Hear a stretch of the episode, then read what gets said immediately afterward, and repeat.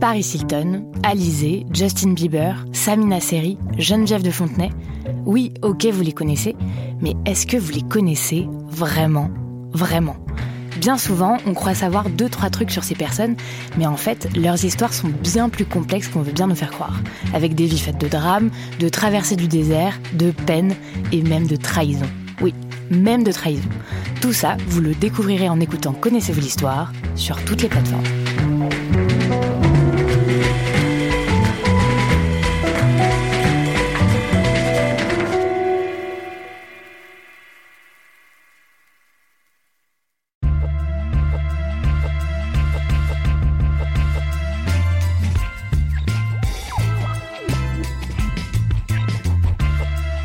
Salut, c'est Thomas Rozek.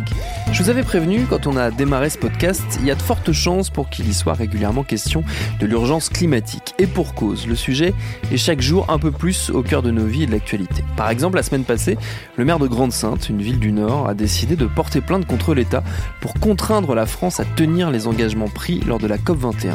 Une initiative accueillie avec une certaine froideur, dirons-nous, par François de Rugy, l'actuel ministre de la Transition écologique. Franchement, vous croyez que c'est dans les tribunaux qu'on va régler le problème du dérèglement climatique?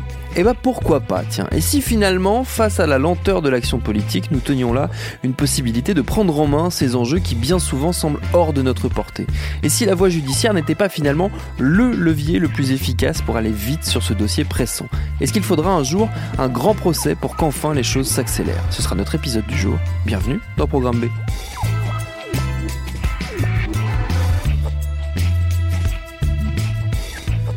Et la première étape de notre réflexion, le point de départ, c'est Grande Sainte, donc où le maire, l'écologiste Damien Carême, a tiré le coup de semonce. Je vais passer un petit coup de fil pour qu'il me raconte comment il en est venu à se dire qu'une action en justice était nécessaire. J'assiste depuis euh, quelques années maintenant euh, à un État, un gouvernement qui ne prend aucune réelle décision en matière de lutte contre le changement climatique, malgré euh, les réunions, la COP 21 à Paris, la signature, etc. Je trouve qu'on est en deçà de ce qu'on devrait faire. Je suis dans une ville euh, où on s'engage très fortement, nous, sur, la lutte contre le changement climatique, que ce soit du 100% bio local dans les cantines scolaires, que ce soit sur l'énergie renouvelable, que ce soit sur l'efficacité énergétique des bâtiments de la ville, mais aussi des logements, euh, que ce soit sur la mobilité avec des primes vélos, avec des aménagements de pistes cyclables, avec le bus gratuit depuis le 1er septembre dernier.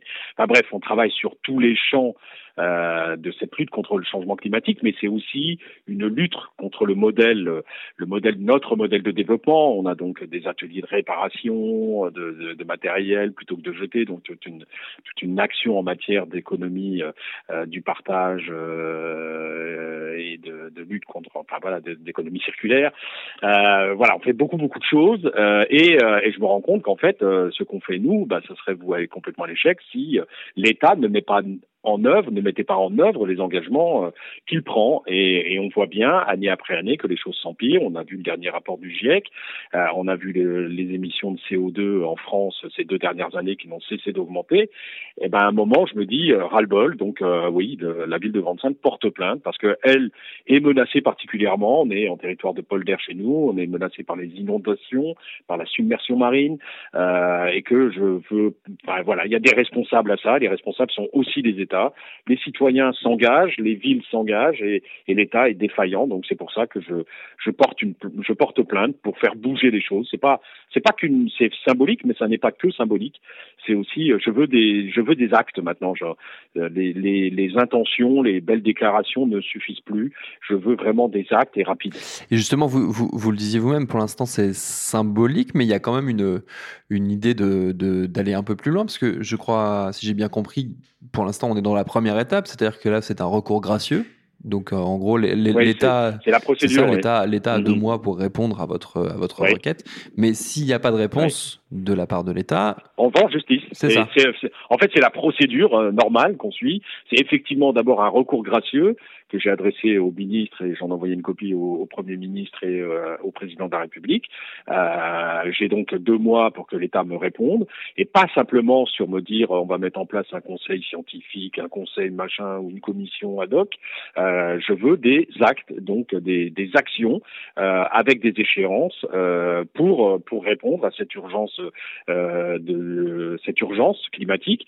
voilà donc et j'attends la réponse au bout de deux mois et si au bout de deux mois un je, ou je n'ai pas de réponse ou j'ai des réponses insatisfaisantes, je mènerai l'action en justice donc devant les tribunaux. Est-ce que la, la, le recours juridique, le, le passage par la justice n'est pas finalement le moyen le plus rapide de faire bouger les choses? Si, aujourd'hui je le constate. D'ailleurs, euh, quand euh, François de Rugy intervient à la radio pour euh, euh, balayer d'un revers de main mon, recours en disant c'est pas la justice de son mêlée, bah si. Et si la France n'avait pas été condamnée par la Cour de justice européenne en matière de de lutte contre la pollution atmosphérique, l'État français n'aurait encore rien fait. Or, on est un des plus mauvais élèves de l'Europe à ce sujet-là. Et c'est bien parce que la Cour européenne de justice a condamné la France et, et, va la condamner à de fortes amendes financières que l'État français a décidé de se bouger. Donc voilà, s'il faut en arriver à ces extrémités parce que on n'a pas le courage euh, politique, on n'a pas la, la, la, la volonté de, de, changer radicalement les choses, eh ben on passera par la justice.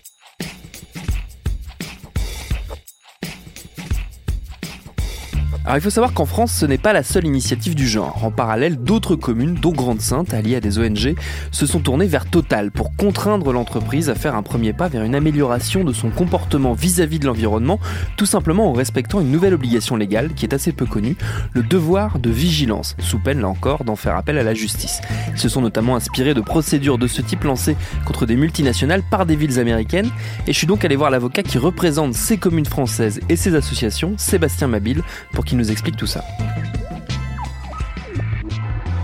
En France, on dispose d'un texte qui est euh, tout à fait innovant, puisque c'est la première loi de ce type dans le monde à être adoptée. C'est la loi du 27 mars 2017 sur le devoir de vigilance, qui impose aux grandes entreprises de plus de 10 000 salariés euh, d'établir un plan de vigilance dans lequel elles doivent euh, identifier les risques découlant de leurs activités sur les droits humains, la sécurité, la santé des travailleurs et l'environnement et euh, en fonction de ces risques, prévoir des mécanismes d'alerte, etc., et des actions adaptées destinées à, à, en réduire les conséquences et à les prévenir. Donc euh, nous avons privilégié ce fondement juridique qui, contrairement aux, aux, actions engagées par les villes américaines, ne vise pas non plus à faire les poches de Total, euh, mais euh, plutôt à lui demander d'être cohérent. Euh, par rapport à son engagement, euh, rappelé à plusieurs reprises par euh, son PDG Patrick Pouyanné, de se conformer à l'accord de Paris et d'être cohérent en prenant des actions adaptées qui viseraient à aligner la stratégie de l'entreprise totale sur cet objectif universellement admis de limiter le réchauffement à 1,5 et de rester nettement en dessous de 2 degrés, tel qu'il ressort de l'article 2 de l'accord de Paris. Et c'est justement dans, autour de votre travail sur le devoir de vigilance que vous avez constaté que du côté de Total, on n'était pas, euh, pour ainsi dire, dans les clous. On a d'abord été très surpris de voir que le risque climatique n'est pas même évoqué comme étant un risque possible euh, lié à l'environnement des, découlant des activités de Total, qui pourtant par ses activités de... Oui, ça paraît tomber sous le sens un peu. Exploitation, raffinage, exploration, transport, distribution d'énergie fossile, est un, parmi les plus grands émetteurs de gaz à effet de serre. Euh, pourtant, Total identifie clairement le risque climatique comme un risque pesant sur, la société, hein, en, termes à la fois d'évolution défavorable de la réglementation, on le voit euh, en France, euh, c'est d'actualité avec l'augmentation de la, de taxe carbone, et également Total vise explicitement les risques de contentieux dont il fait l'objet de la part de certaines collectivités, notamment aux États-Unis, qui lui demandent de réparer ou de contribuer en tout cas au coût d'adaptation des changements climatiques. Donc on ne peut pas considérer, on, enfin on, on considère que, c'est totalement incohérent de considérer que le changement climatique est un, risque pesant sur la société elle-même, groupe total, quand euh, les activités de la société ne euh, font pas peser ce risque auprès des tiers. Donc c'est cette, euh, cette incohérence qu'on a voulu mettre en, mettre en avant et cette incohérence qu'on souhaiterait voir corriger, euh, si besoin, en saisissant le juge. Quelle a été la réponse de, Total à ce courrier qui a été rendu public il y a quelques semaines maintenant euh, Aucune réponse pour le moment. Vous espérez une réponse ou vous pensez que ça va aller jusqu'au jusqu'à devant la justice bah, On espère, on espère une réponse parce que le fait de mener une, action en justice n'est pas la fin en soi. La fin en soi, c'est bien de, de, dialoguer avec Total, euh, également de leur euh, de leur dire que le, la transition énergétique euh, auquel on doit faire face ne pourra pas se faire sans le soutien et l'adhésion des grandes entreprises de l'énergie, en premier lieu Total. C'est-à-dire que nous, nous, avons besoin de leurs compétences en matière de, de recherche et développement, de leurs compétences, de, de, de, leurs investissements. Total Solar est devenu aujourd'hui le premier opérateur en, en termes en photovoltaïque en France. Donc ils font des choses. Ils font des choses, mais ils le font pas assez vite et pas assez massivement. Aujourd'hui, enfin l'année dernière, Total euh, investissait encore plus d'un milliard d'euros dans la recherche et l'exploration de nouveaux gisements pétroliers et gaziers qui ne seront exploités qu'à l'horizon 2040-2050. Alors, à cet horizon-là, 2050, le GIEC nous dit qu'il faut qu'on atteigne la neutralité carbone. Donc, il y a un vrai problème de cohérence. Ce que nous demandons à Total, c'est qu'il réoriente massivement ses investissements vers, euh, en faveur de la transition énergétique, que ce soit en matière de stockage de l'énergie, en termes de développement des, énergies renouvelables, euh, éolien, photovoltaïque, hydrogène ou autre, euh, et que Total cesse, en tout cas s'engage euh, vers un désinvestissement de, des énergies fossiles, ce qu'il a commencé à faire pour le charbon, mais pour le seul charbon, alors qu'il continue à investir massivement dans le pétrole et surtout dans le gaz.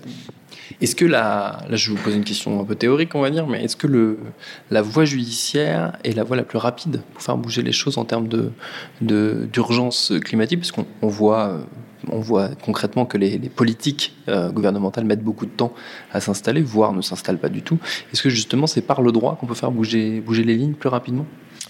Alors oui, c'est par le droit. On l'a vu, euh, le risque judiciaire en tant que tel peut euh, très largement modifier le comportement. On l'a vu dans les dossiers pour l'amiante qui n'ont pas été jugés, mais le, le, le, le fait qu'il y a un risque finalement qui expose les dirigeants de la société ou la société elle-même euh, permet de faire évoluer des, des, des comportements. Donc ça, c'est le premier point.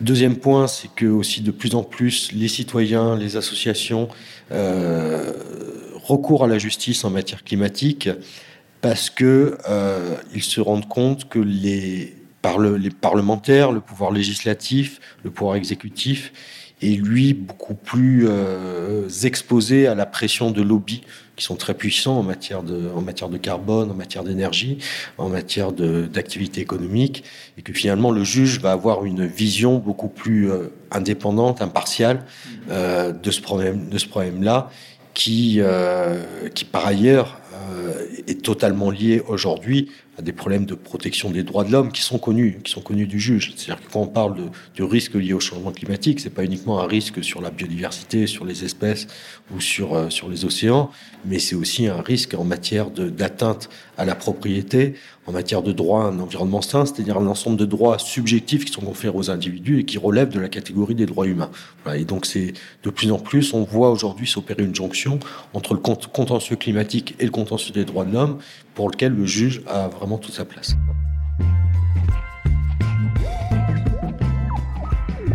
Alors ouvrons un peu le champ de notre réflexion, parce qu'au-delà des dossiers français, c'est très logiquement le monde entier qui est concerné par ces questions climatiques. Alors peut-être y aurait-il quelque chose à inventer du côté du droit international. Mais des juristes planchent déjà sur la question, notamment ceux qui ont participé l'an dernier à La Haye aux Pays-Bas au tribunal international civique contre Monsanto, le fabricant du tristement célèbre désherbant Roundup. La documentariste française Marie-Monique Robin, très engagée sur ce dossier, a parrainé ce tribunal symbolique qu'elle a immortalisé dans un film, le Roundup face à ses juges. Je suis allé à sa rencontre en région parisienne pour qu'elle nous en dise plus sur une des idées fortes de ce procès de la haie, la possibilité de créer un nouveau crime, le crime d'écocide. Le crime d'écocide, qui pour l'instant n'est pas reconnu par le droit international, est un outil absolument indispensable. il y a beaucoup de, juristes qui travaillent là-dessus. Alors l'écocide, c'est le crime contre les écosystèmes. Hein. Et euh, donc l'idée, c'est que, euh, ben, vous savez, au XXe siècle, il y a eu euh, euh, c'est les grands criminels de sang, avec euh, notamment sang SANG évidemment, hein, euh, avec notamment l'extermination programmée des Juifs d'Europe, euh, qui a été l'un des voilà grand, grande tragédie de l'humanité. Quand le tribunal de Nuremberg s'est réuni, ben, Eh bien, qu'est-ce qu'on a fait? On a inventé un nouveau crime hein, qui était qui n'existait pas jusqu'alors et euh, qui était crime contre l'humanité. Donc nous, nous disons aujourd'hui, nous, je, veux dire par là ceux qui ont organisé ce tribunal international Monsanto, Corinne Lepage, Olivier Duscuter, qui sont des juristes, Vandana Shiva, nous disons au XXIe siècle, il y a aussi euh, des grands défis qui auront un impact considérable sur les droits humains. Il faut inventer un nouvel outil qui serait l'écocide et qui permettrait de poursuivre au pénal les dirigeants des multinationales qui en sont responsables. Parce que pour l'instant, on ne peut pas. Hmm. Tant qu'on ne le fera pas, eh bien, que fait Monsanto hmm. ben, Il provisionne des sommes pour faire face à ces éventuels procès euh, aux civils. Et puis ils continuent. Hein, ils ont fait ça pendant toute leur histoire. Donc ça ne suffit pas. Donc voilà. Alors euh, le tribunal international Monsanto finalement a eu beaucoup d'impact hein, parce qu'il a contribué effectivement à, la définition de ce nouveau crime qu'on voudrait hein, voir émerger, qui est donc le crime d'écocide. Et pour ça, il faudrait qu'il y ait un amendement qui soit adopté par les Nations Unies euh, au traité de Rome, euh, qui au statut de Rome, qui fonde la Cour pénale internationale de la haie, qui pour l'instant ne reconnaît que quatre crimes crime contre l'humanité, crime d'agression, crime de guerre, crime de génocide. Et l'idée serait qu'il y ait un cinquième crime, mmh. le crime d'écocide en temps de paix, hein, qui, qui permette donc euh, de criminaliser véritablement euh, euh, eh ben, les comportements qui, qui, mettent en danger les écosystèmes. Qu'est-ce qui, à part cette, cette, on va dire cette, cet ajout au statut de Rome, euh, qui là est la partie, le volet technique, on va dire, qu'est-ce qui manque dans la, dans la volonté politique pour euh, qu'on en arrive à la création de ce droit? L'une des options, c'est que, c'est que des États membres de l'ONU, eh bien, saisissent le secrétaire général des Nations Unies et disent nous voulons un amendement euh, pour euh, faire reconnaître le crime d'écocide. Après, évidemment, il faut le définir. Enfin, bon, ça c'est. Ce travail est fait. Hein. Le mm. mouvement End Ecocide on Earth, arrêtons l'écocide sur la planète. Euh, il y a plein de juristes qui ont travaillé ces, ces questions. D'ailleurs, plusieurs sont venus euh, témoigner au tribunal international de la haie.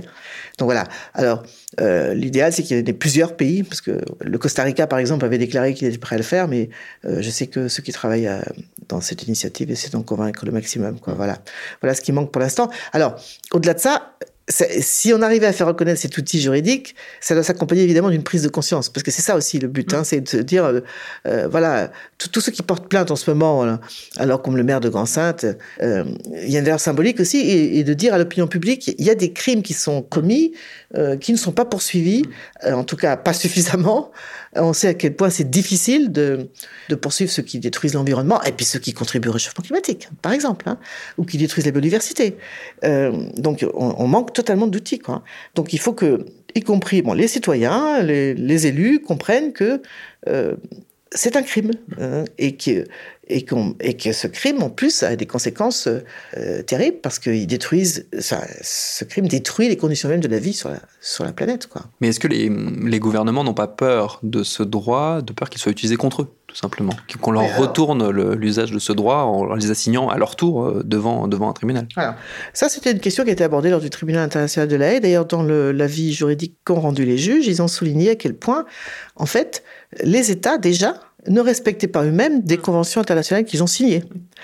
Et ils ont aussi noté, les juges, qu'en matière euh, euh, environnementale, enfin tout ce qui concerne les droits humains, en fait, euh, les entreprises qui sont coupables de, de, violation de ces droits sont protégées beaucoup plus que les citoyens ne le sont. Et notamment protégées par les accords de libre-échange, les accords commerciaux. Donc là, il y a un vrai, vrai problème.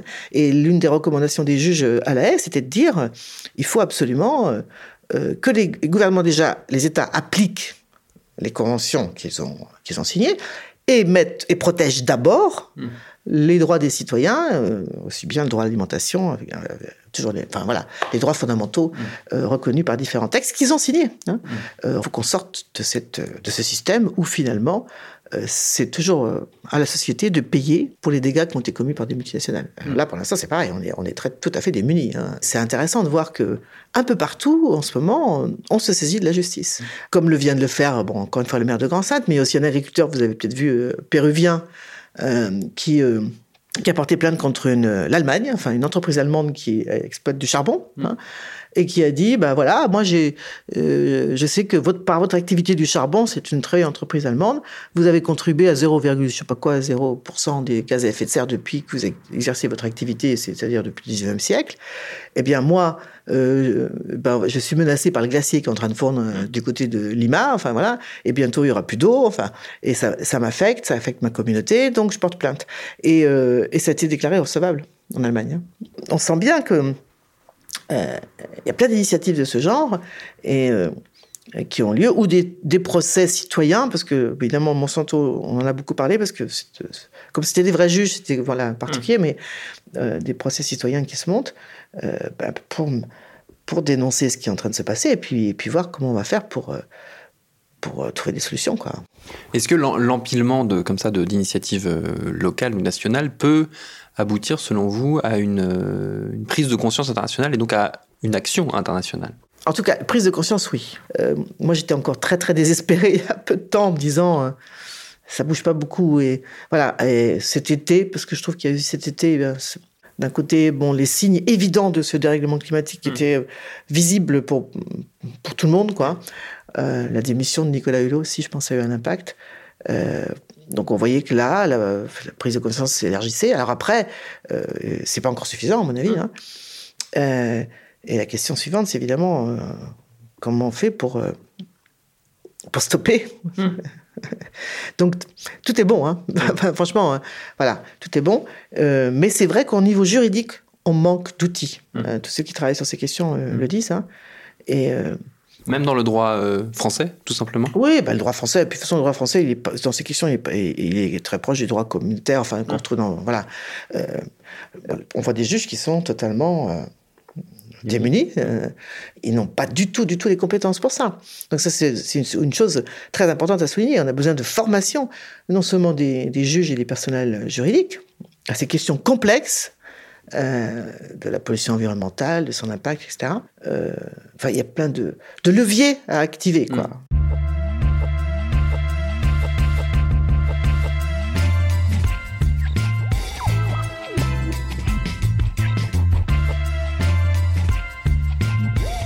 Et je vous invite à lire pour aller plus loin et voir comment la justice peut permettre de faire bouger les lignes, le livre de Marie-Monique Robin qui porte le même nom que son film, Le Roundup face à ses juges, un livre qui vient de recevoir d'ailleurs le prix littéraire des droits de l'homme.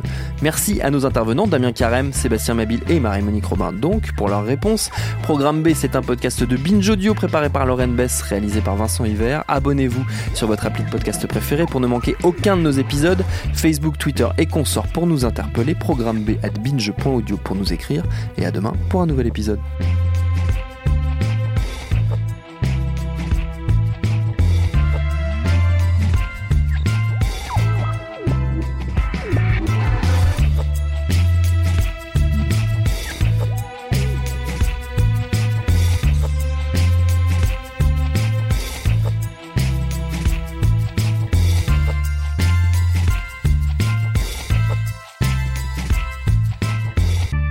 Binge. Salut, je m'appelle Camille Test, je suis journaliste et prof de yoga et j'anime Encore Heureux, un podcast sur la santé mentale. Deux fois par mois, on se pose des questions très simples, du genre comment on fait pour avoir un rapport apaisé à la nourriture, peut-on vraiment travailler et être heureux, ou encore pourquoi se réconcilier avec le sport. Avec mon équipe d'expertes et d'experts, on repose les bases, on décrypte les problèmes, on les replace dans un contexte global et surtout, on trouve des solutions. Car même si le monde va mal, on a le droit de vouloir être encore heureux. Encore heureux, c'est un podcast de Binge Audio, déjà disponible sur votre appli de podcast habituel.